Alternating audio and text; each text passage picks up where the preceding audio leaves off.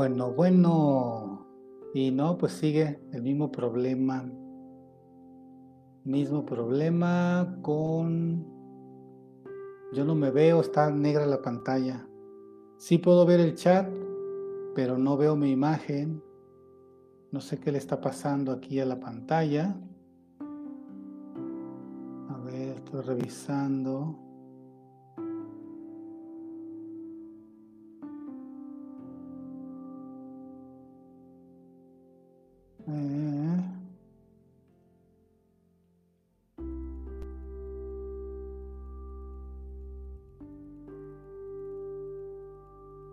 Bueno, es que Nelly, yo no veo mi pantalla, está negra la pantalla. Sí puedo ver el chat, pero no me veo yo a mí.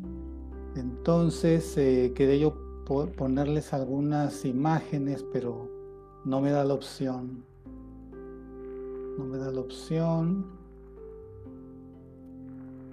Bueno, voy a ver si se puede componer. A ver.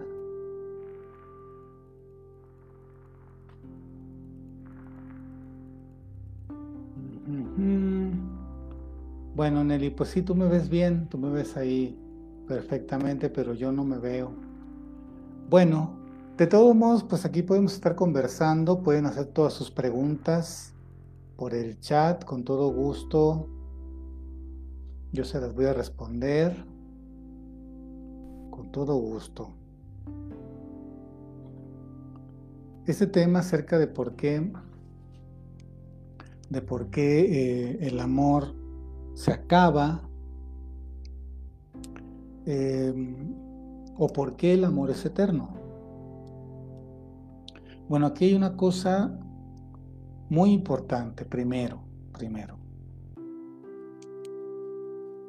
El amor hay que, hay que saberlo, hay que saber conceptuarlo, ¿verdad?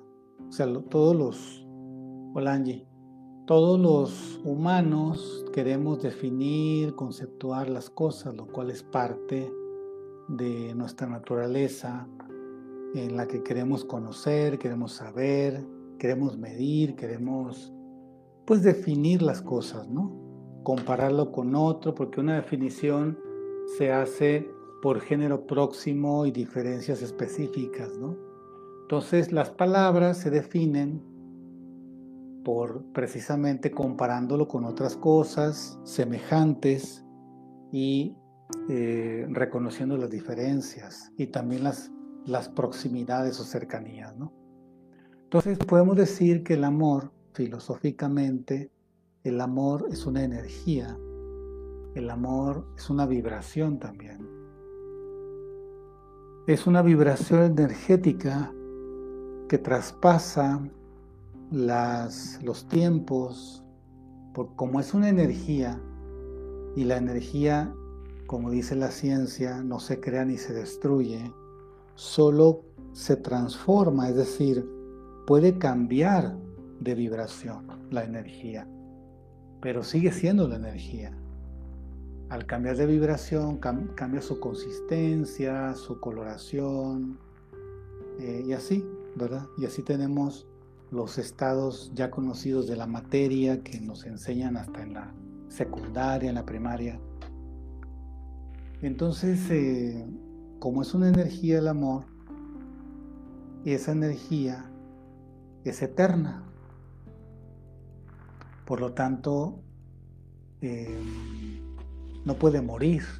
¿ok?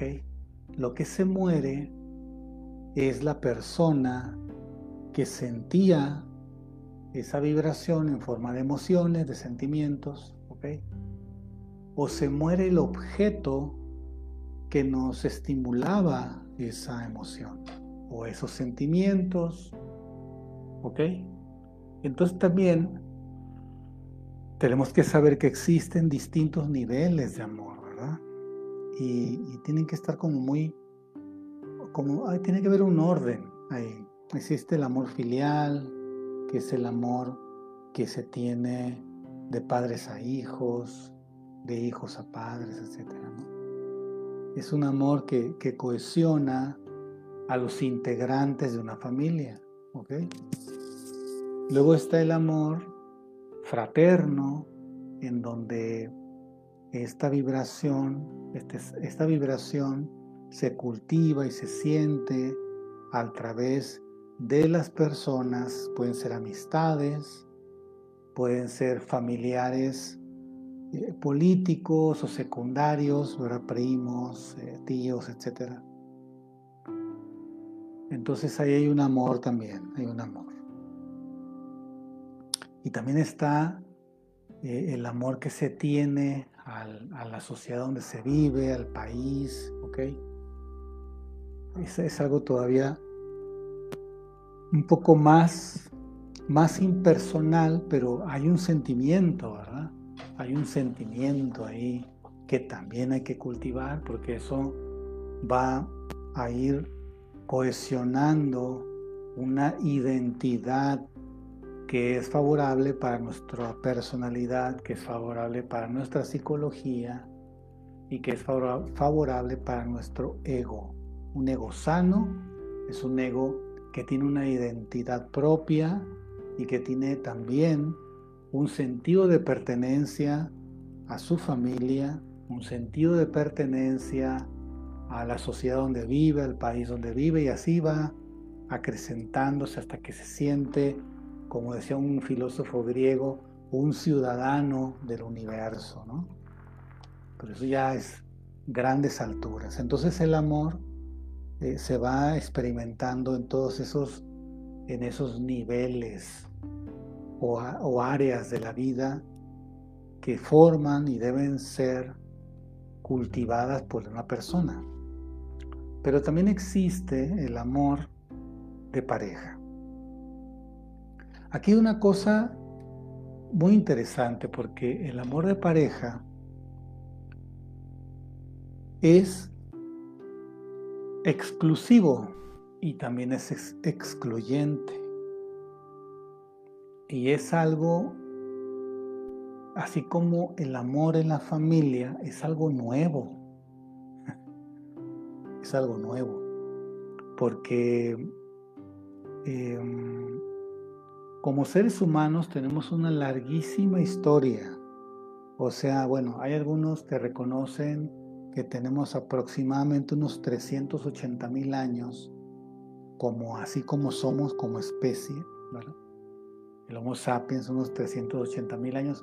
Otros dicen que tenemos 800 mil, un millón, bueno, digamos que es 380 mil años, De, de esos 380 mil años, la historia, la historia así comprobada por la ciencia,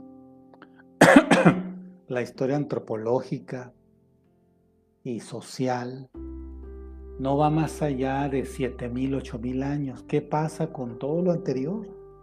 ¿Sí?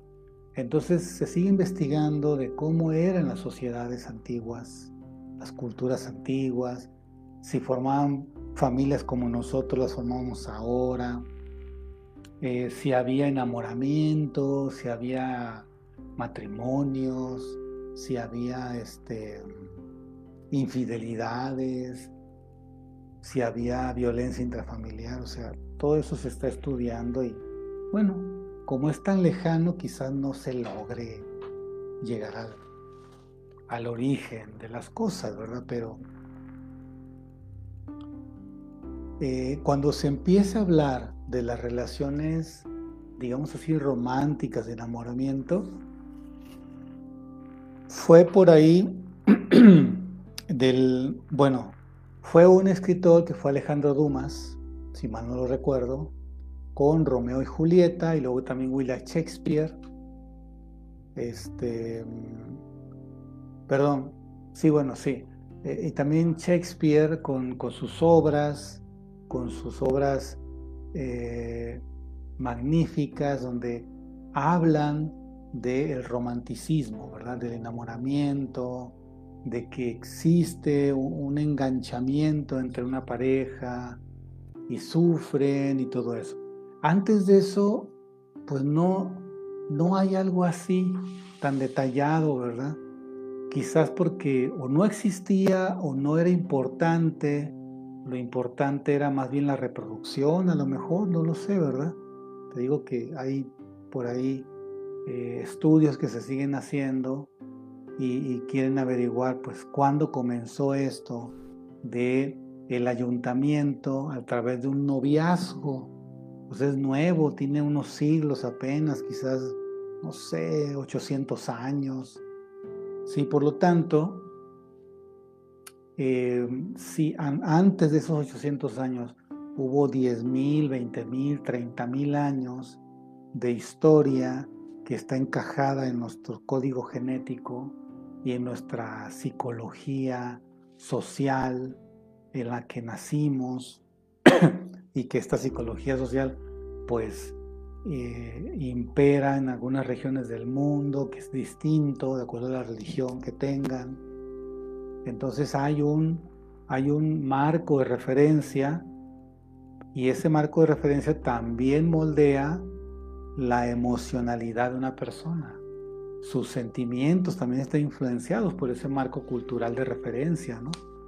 Entonces, em, sí es, sí es em, muy interesante el estudiar cómo son las relaciones interpersonales y sobre todo cómo son las relaciones en las parejas. Es muy complicado porque, em, como te digo, hay un, hay un peso cultural muy fuerte y que ese peso cultural también está lleno de defectos.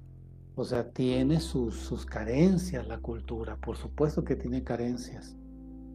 Em, porque también nosotros somos seres muy curiosos y también hay momentos en que queremos saber las cosas, no, no, no solamente así como por un mandato de que no, es que tienes que ser fiel o no es que si ya te casaste, ya te fregaste, sino que tenemos que eh, pasar esa, esa etapa casi infantil o adolescente de estar como atado a un, a un código rígido, sin explicaciones. Explicaciones me refiero yo al conocimiento de sí mismo, ¿verdad? Pues es decir, es decir, Em, el noviazgo es una etapa que es muy interesante y que también necesita ser enseñada esa etapa. No se habla de eso mucho, ¿verdad? Quizás algún, algún este, trabajador social, algún psicólogo o psicóloga vaya por ahí una secundaria y les hable poquito y, y que no se extienda tanto la, la conferencia porque hay que hay clases de matemáticas, hay clases que aquí, porque es que no queremos quitarles el tiempo. Yo considero que hay un grave error, hay un grave error en los sistemas educativos de los países en donde no se le da importancia a la formación psicoemocional desde la primaria, ¿verdad? Y otra cosa también muy complicada y muy de muchos conflictos y que los gobiernos no le han querido entrar con la autoridad que, que tienen, ¿verdad? De que es eh, prácticamente obligar a los padres a reeducarse al ver el resultado del hijo, ¿sí? Citar a los padres por mandato gubernamental si hay un conflicto con los hijos en las escuelas, eso es el indicador de que esa familia está mal, ¿verdad? Ahora, también hay que, no hay que cerrar los ojos, ¿no? Hay que ir a la raíz de la raíz de la raíz. Entonces, por eso es que si se comienza una educación, perdón, perdón, una educación psicoemocional desde la infancia, o en la adolescencia, entonces esas personas que van a crecer van a tener una información que sus padres a lo mejor no tenían. Y así entonces se, se está educando a la generación que sigue, que van a ser los futuros padres. Entonces van a tener cada vez más conocimiento de sí mismos, más conocimiento de su cuerpo, de sus emociones, de los impulsos, de las creencias, de la ignorancia. O sea, yo he dado, he dado charlas en secundarias y me sorprende, y en prepas también, y me sorprende que existan eh, pues preguntas como por ejemplo, oiga, ¿y, será cierto que, que si un muchacho se masturba en la alberca este, y una muchacha se anda por ahí, queda embarazada? O sea, imagínate en los tiempos en los que estamos ahorita y que hay mucha información en Internet, ¿verdad? Están los portales de universidades, están los portales del gobierno que tienen información en Secretaría de Salud, pero por montones, ¿sí? Hay videos, tutoriales, hay este, conferencias, todo. Pero resulta que los jóvenes no saben buscar y no les importa y no les interesa. Por eso es que lo mejor es el contacto cara a cara con los alumnos e ir constantemente a darles información y también a trabajar su lado psicoemocional a través de técnicas, a través de dinámicas, a través de cuestionarios, de juegos, sobre todo de juegos, pero que sea un ciclo que dure todo el semestre y que continúe el siguiente semestre y los que siguen y los que siguen. O sea, se requiere un ejército de personas que sean, bueno, que tengan obviamente esta, este perfil, ya sea psicológico, o que sean trabajadores sociales o terapeutas de algún tipo, ¿no? Y que estén capacitados para ello. Entonces, de esa manera se ayuda a que la persona se conozca a sí misma un poco más, ¿verdad? Y como te digo, que sea un trabajo integral en donde los padres, por obligación de ley, y si no van multa, y si vuelven a no ir, otra multa, y si no vuelven, otra multa, ¿verdad? Para que así no les quede otra. Y obviamente, obviamente, si, si el impedimento a ir a las reuniones o a las citas en la escuela es por trabajo, también que haya una legislación en donde se le permita salir del trabajo específicamente para esa entrevista o para esa terapia de familia. Pero tiene que ser así, así, así, de ley, ¿verdad?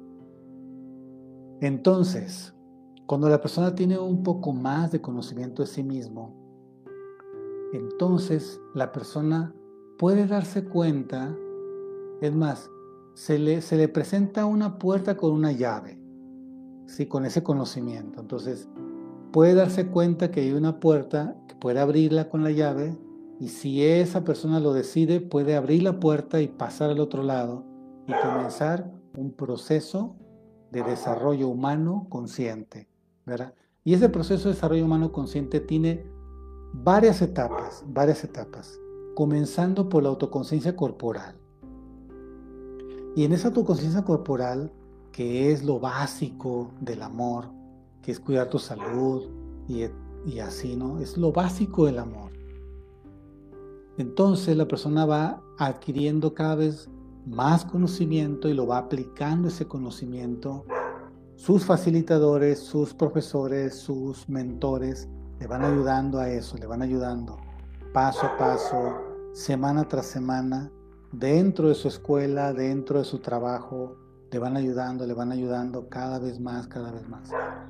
Entonces la persona va se va percatando de que dentro de él hay carencias y se va percatando de que lo opuesto a la carencia siempre hay un valor a desarrollar.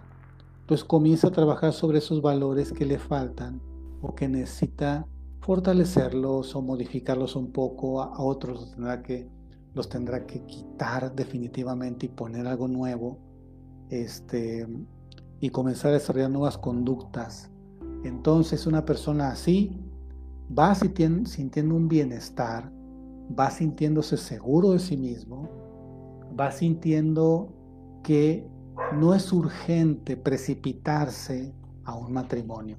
Y ahí está otra cosa, ¿verdad? Que también hace falta. O sea, hace falta la instrucción para que la persona se encuentre a sí misma. Hace falta la instrucción de qué es un noviazgo y para qué sirve, ¿ok? Y cuáles son, digamos así, las preguntas que valen la pena hacer durante el noviazgo y cuáles son los, eh, los focos rojos, los focos verdes, ¿verdad? De que cuidado, alerta, alerta, alerta, no te conviene, no son el uno para el otro, ya no sigan por ahí, ¿verdad? Y, eh, y también hace falta la instrucción de para qué casarse, por qué casarse, ¿sí? Hace falta la instrucción, ¿qué es el matrimonio? Realmente, ¿qué implica eso? Porque no saben, o sea, la verdad está, jole, mano, está, pero así parecemos nuevos, o sea, parece que, que, es la primera vida como humanos que tenemos y que parece marimado, Pepe el Toro, esto, ¿no? y también otra cosa, ¿no? Que la persona sepa por qué quiere tener hijos, para qué quiere tener hijos, ¿cierto? Sí, realmente, o sea, que, que se tenga plena conciencia, a ver, emocionalmente cómo estoy, económicamente cómo estoy, de salud cómo ando, este, cómo estoy con mi pareja, ¿sí? ¿Qué cosas necesitamos todavía fortalecer como pareja? Y una vez que ya estemos fortalecidos como pareja, bueno, ya, que vengan los hijos, ¿verdad? Si realmente quiero tener hijos porque yo quiero y no porque me estén obligando o porque me estén presionando mis, mis suegros o mis padres, ¿verdad? O sea, quitarnos esa dependencia, eh, cortar el cordón umbilical de las familias y ser realmente adultos, conscientes y libres, no sujetos ni a los vicios personales, ni a las creencias, ni a la cultura, ni a la moralidad de que, ay, es que para eso nos casamos, no podemos estar, eh, nos casamos y, y nos dijeron ahí que teníamos que multiplicarnos, ¿verdad? No podemos tener relaciones nada más por tener placer, o sea, tienen que venir los hijos, o sea, quítate de eso ya. Ya eso fue hace dos mil años, ¿no? Ahorita ya estamos en otra onda. Por eso es que te digo, el estudio, la instrucción es fundamental, ¿verdad? Es fundamental. Bueno, pueden hacerme preguntas acá en el, en el chat. Aquí escríbanme sus preguntas y puedo ver la salud a todos. Bueno, entonces, em, entonces cuando cuando una pareja, estoy hablando, voy a hablar específicamente del amor de pareja. Cuando una pareja tiene problemas, los dos están tensionados por la economía, están tensionados porque no eran lo que esperaban, están tensionados porque ya engordó, están tensionados porque casi no platicamos, están tensionados porque está enfermo, enferma, porque ya no se arregla como antes, ya no se perfuma como cuando éramos novios. Desde el momento que nos casamos, al otro día era una persona totalmente diferente. Por eso te digo, o sea, por eso te digo, no saben lo que es el noviazgo, o sea, creen que ir al cine eso es noviazgo, creen que ir a cenar es unos tacos es noviazgo, ir a un hotel, eso no es un noviazgo. Están equivocados aquí y algo que no, no les han enseñado, no han servido estos siglos de experiencia humana todavía, en donde no se sabe, no se sabe ser humano, ¿verdad? Y luego que salió borracho y que piensa que al casarse lo va a hacer cambiar. No, va a cambiar cuando nazca nuestro hijo. Mentira, ¿no? El 99% no cambia, no cambia. Y es más, siempre fue borracho. Lo que pasa es que se, se, se, se cuidaba de que no lo vieras cuando eran novios, pero siempre ha sido borracho o golpeador, ¿sí? Entonces, o mañoso. El asunto es que eh, falta mucha instrucción en todas las etapas del desarrollo humano y por eso es que en la pareja, cuando ya están casados, al paso de los meses o de los años, hace mucha crisis. ¿Por qué? Porque los dos se amargan mutuamente, les falta el buen humor, perdieron la chispa y esa chispa no es por el sexo, no es por el sexo, no.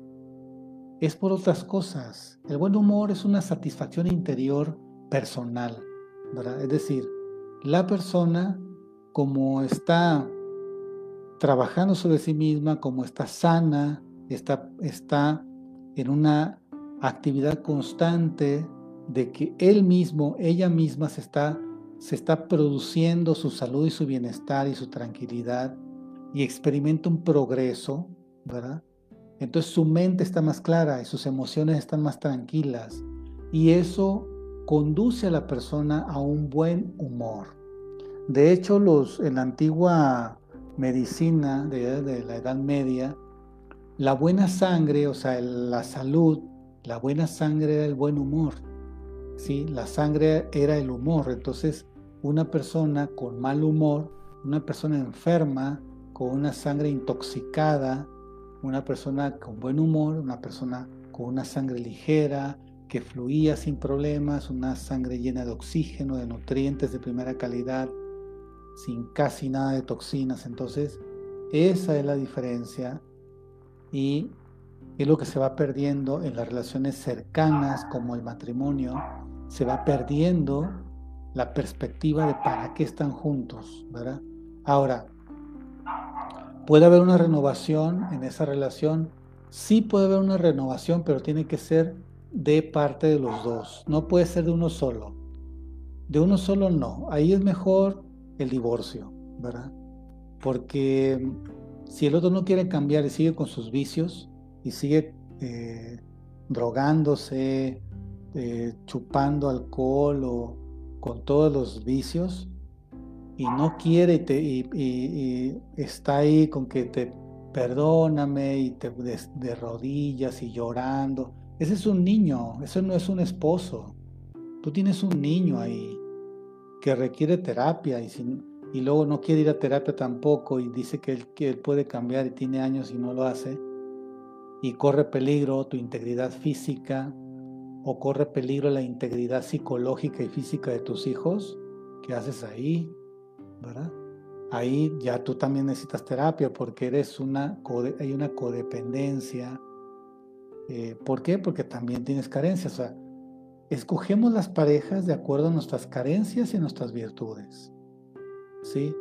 Tú lo escogiste, tú la escogiste. No fue un sorteo, no fue un azar de que, ay, abriste la caja y salió esa persona. No, no, no. Tú lo escogiste y te fuiste, pero con todo, ¿verdad? Y eso es por algo, o sea, se llama relación kármica. Tienes una relación kármica con esa persona y se las debes, entonces se las tienes que pagar, ¿verdad? En lo bueno y en lo malo.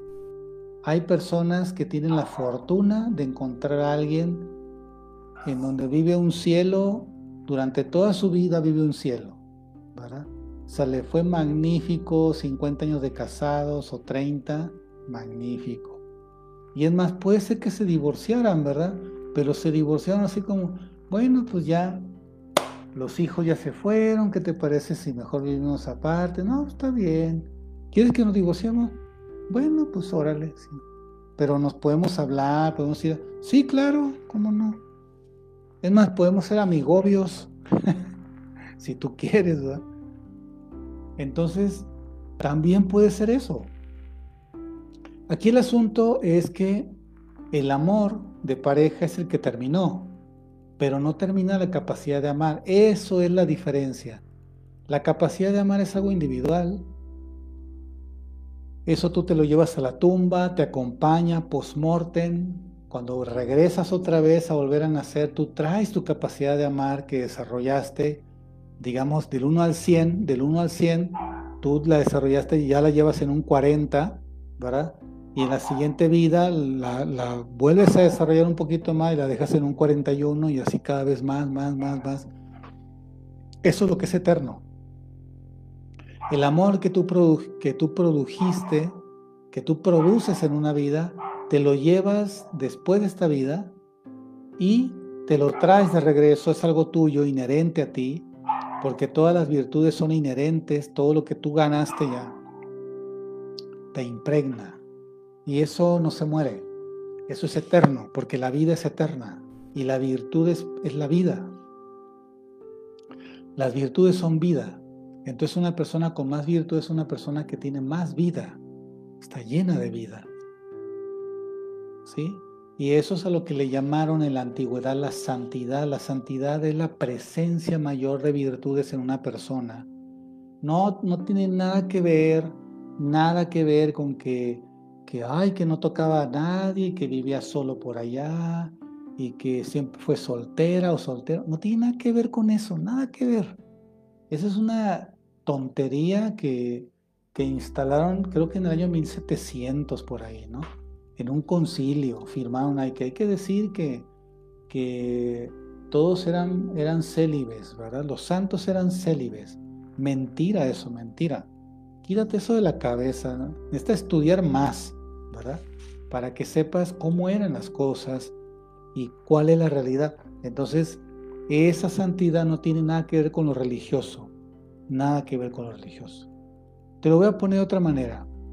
Si la santidad es la presencia mayor de vida y la vida son eh, cualidades que se expresan a través de un servicio, entonces el sol pues da vida, ¿no? Así, mantiene el planeta y todo el sistema solar en función. el reino mineral le da la vida al reino vegetal, pero el reino vegetal le da la vida a todo el resto de reinos. Entonces, el reino vegetal tiene una presencia de vida muy grande y los animales de cualquier especie se alimentan de los vegetales. Hay animales que se alimentan de esos animales. Y luego está el ser humano que puede ser, el ser humano, como un ángel guardián de todos los reinos hasta el planeta completo, ¿verdad? Y entonces ese es un ser humano sabio o sabia, ¿sí? Que ha desarrollado una gran cantidad de, de virtudes y es una persona que tiene una energía de vida muy grande, ¿verdad? Y eso es a lo que se le llamó antiguamente a la santidad, ¿verdad? La presencia mayor de vida de virtudes y de servicio a los demás. Eso es la santidad. Y no tiene nada que ver si tenía pareja o no tenía pareja, si tuvo hijos, nada que ver con eso. o del color de piel, nada que ver, nada que ver. Muy bien, bueno, pues no hay preguntas, así que un gran gusto haber charlado con ustedes estos 34 minutos aun cuando no me pude ver aquí en la pantalla, te digo, está negra la pantalla, no sé, está fallando el Facebook. Y pues me da un gran gusto conocerlos, bueno, saludarlos y deseándoles que guarden ustedes las medidas de distancia, las medidas de higiene. Esto es real. Eh, quítate de todas las mentiras que están diciendo en las redes. Hay mira, mira, yo casi todo el día estoy trabajando en las redes sociales. Y yo te puedo decir, te puedo decir, que el 90%, si no es que más, es mentira todo lo que publican, el 90%. Y o, o verdades con mentiras revuelto porque hay gente que en su cabeza oscura, en su mente oscura, eh, sienten un placer el estar enviando mentiras al mundo. sienten un placer, es una adicción. Y a muchos de ellos les pagan por hacer eso. Les pagan. ¿Quiénes les pagan? Pues gente más oscura, ¿ok? Que les viven, o sea, eso no es nuevo, no es nuevo, eso tiene miles de años, o sea, la maldad existe. Hace rato una persona me decía, es que yo digo que el bien y el mal no existen, ¿verdad? Todo es algo inventado por el ser humano. Bueno, pero resulta que al existir el ser humano, e, efectivamente, efectivamente, el, mal comienza con la aparición del humano.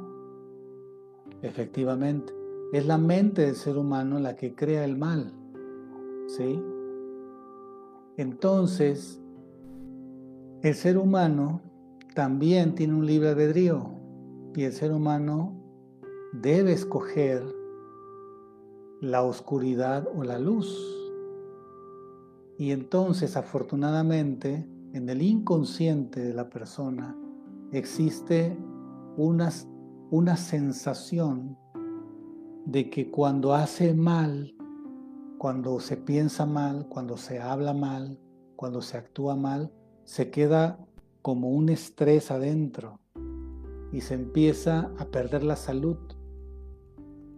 Y entonces en algún momento esa persona, por instinto, ya la persona comienza a detenerse y el instinto impulsa al despertar de la conciencia también por el dolor que ha vivido de la consecuencia de sus actos, palabras o pensamientos. Y entonces se da cuenta de que el bien y el mal sí existen y sí son reales porque son creados por el ser humano. O sea, em, la ciencia ha comprobado que existen las energías y que existe la luz y que la, la oscuridad es la ausencia de la luz. Entonces el mal es la ausencia del bien. ¿Sale? Pero bueno, sería largo. Yo mira, yo la verdad no me gusta, no me gusta debatir con nadie, porque no se trata de algo intelectual, ¿verdad? Eh, hay muchos libros, eh, hay muchísimos libros están los diálogos de Platón, está Aristóteles y hay muchos filósofos que ya debatieron hace siglos con mucha gente. Incluso mismo, mismo Albert Einstein querían debatir con él y pues él, él daba su punto de vista de acuerdo a la experiencia y a la sabiduría que él pues poseía y los dejaba hablando solos, ¿verdad? Porque no se trata de discutir, pues a mí no me interesa discutir con nadie porque hay un problema también cuando una persona eh, a priori, es decir, antes de ya tiene una negación y cualquier cosa que tú le digas te lo va a negar simplemente porque quiere negarlo y porque no quiere saber nada más, eso no es un debate. o sea, eso no es un, digamos, no es un diálogo. Puede ser un debate, pero no es un diálogo. Un diálogo es cuando los dos comparten sus puntos de vista y los dos, fíjate bien lo que te voy a decir, los dos captan que el otro tiene una experiencia diferente. Eso es un diálogo. Y dejan abiertas las puertas los dos al, al, al puede ser. Es decir, dejan abiertas a, comprobar o no las hipótesis o los puntos de vista del otro. No se niega al otro, no se niega, porque se sabe que el otro tiene una experiencia. Entonces, por eso es que a veces me dicen, oye, pero usted que yo le he dicho que, que no estoy de acuerdo y nunca me contesta, pues no te voy a contestar. porque no me, o sea, no quiero convencerte, ¿verdad? Más bien, eh, ahora, si tú me preguntas, bueno, dígame qué, puedo leer o qué libro. Bueno, te puedo recomendar algunos autores, pero de todos modos, en realidad, en este tipo de temas, es, como discutir sobre el amor, existe o no existe. Más bien, pues, ¿qué, ¿qué sentías tú por tu madre, verdad? No, pues es que yo no le llamaría amor a eso. Bueno, pues entonces ponle otro nombre. Ponle otro nombre. ¿Cómo le llamarías? ¿Cómo le llamas a lo que tú sientes por tu hijo? Si no te gusta la palabra amor, bueno, invéntale otro nombre, ¿no? El que tú quieras. Pero la sensación que tú tienes hacia tu hijo, esa sensación que tú tienes, yo la siento hacia mi hija y yo le llamo amor. Entonces tu experiencia para con tu hijo, en lo que sientes, se parece mucho a mi experiencia, lo que yo siento con mi hijo. Yo le llamo amor. Tú invéntale un nombre, pero el concepto es el mismo. ¿Sí? En el concepto estamos de acuerdo todos porque hay experiencias que son comunes, hay experiencias que, que, bueno, hay personas que tienen experiencias más avanzadas porque son más avanzados y entonces ellos tampoco no, si realmente son avanzados, no van a pretender para nada convencernos de lo que ellos experimentan, no van a pretender para nada. Ah, bueno, hay preguntas aquí, perdón, es que no he visto el chat. Evelyn, saludos, bendiciones igualmente. Luz Hernández, saludos. Dice Yolanda Enrique, eh, ni yo lo sé y me canso de solo pensarlo, menor viva la libertad. Linda noche, pues linda noche, Yolanda. No entendí muy bien ahí, perdón. Ortiz Segovia dice, ¿por qué cuando decido soltarle y me da taquicardia y como que me aprieta? ¿Por qué cuando decido soltarle y me da taquicardia como que me aprieta? No entiendo lo que me está diciendo Ada. ¿Soltarle a quién o cómo? Si te sueltas y estás agarrado a una escalera y te sueltas, pues qué bueno que te dé taquicardia, ¿verdad? porque te vas a caer. Ahora, si tú hablas de una persona, si tú hablas de una persona y dices que, sientes miedo de terminar la relación, o sea, si tú te utilizas la palabra soltarle a terminar la relación, a divorciarte y sientes taquicardia, bueno, quiere decir tienes un apego. O sea, quiere decir que dentro de ti hay un miedo, ¿sí? Ese miedo lo traes arrastrando hace rato y, y realmente pues necesitas terapia, necesitas terapia. Y necesitas también adquirir nuevos hábitos y nuevas disciplinas de vida que te den una fortaleza en tu cuerpo y en tu emoción y en tu mente. Necesitas sanear tu vida y tus hábitos. Eso da una gran fortaleza interior para afrontar un proceso terapéutico como el que yo creo que tú sientes para que no te den las taquicardias, ¿ok? bueno.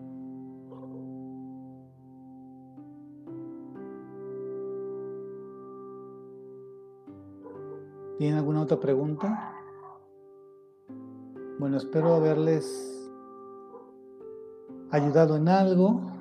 Recuerden, sigan ustedes con su, con su seguimiento ahí de, la sana distancia.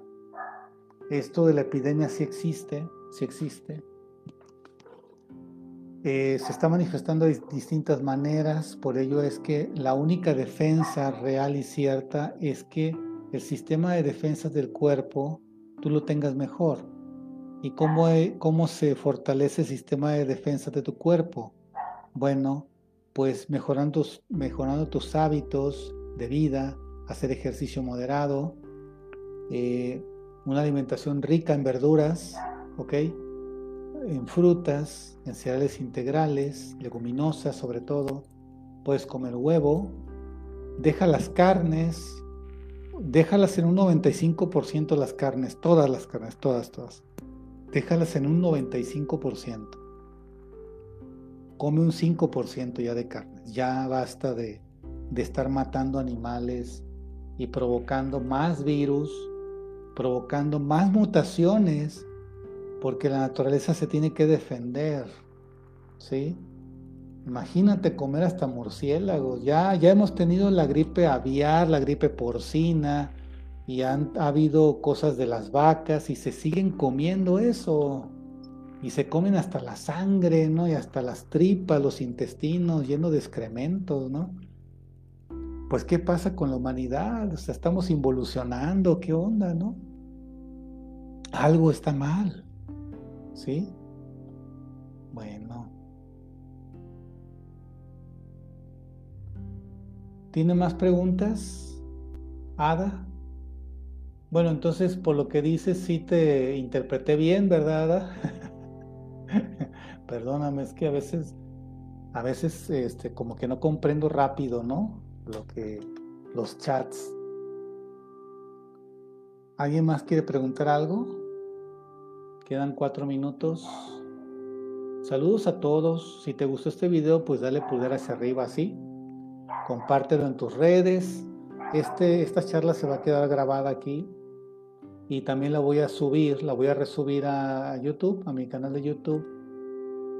Ahí también va a estar em, para que tú puedas verlo las veces que tú gustes, si tienes más dudas. Si quieres hacerme preguntas en privado, mándame un, también un, un inbox en privado, con gusto. Eh, doy asesorías en línea, clases también en línea desde tu casa puedes tomar las asesorías, las mentorías, entrenamientos, todo eso. Y ya que pase esto, bueno, voy a comenzar a viajar a donde me organicen conferencias y cursos y voy a ir a todas esas ciudades ya que pase todo esto. Mientras en línea podemos hacer muchas cosas, contáctame. Si juntas a tu familia, también he dado clases a familias completas se juntan todos, colocan ahí, conectan eh, al Chromecast, a la pantalla, ¿verdad? Grande, y todos están viendo ahí un taller, una conferencia exclusiva para esa familia, eh, con un tema específico que me soliciten, con todo gusto también eso es lo que hago. Bueno, un gran gusto saludarlos y nos vemos en la próxima. Y recuerda, si tú estás bien, el mundo estará bien. Hasta pronto.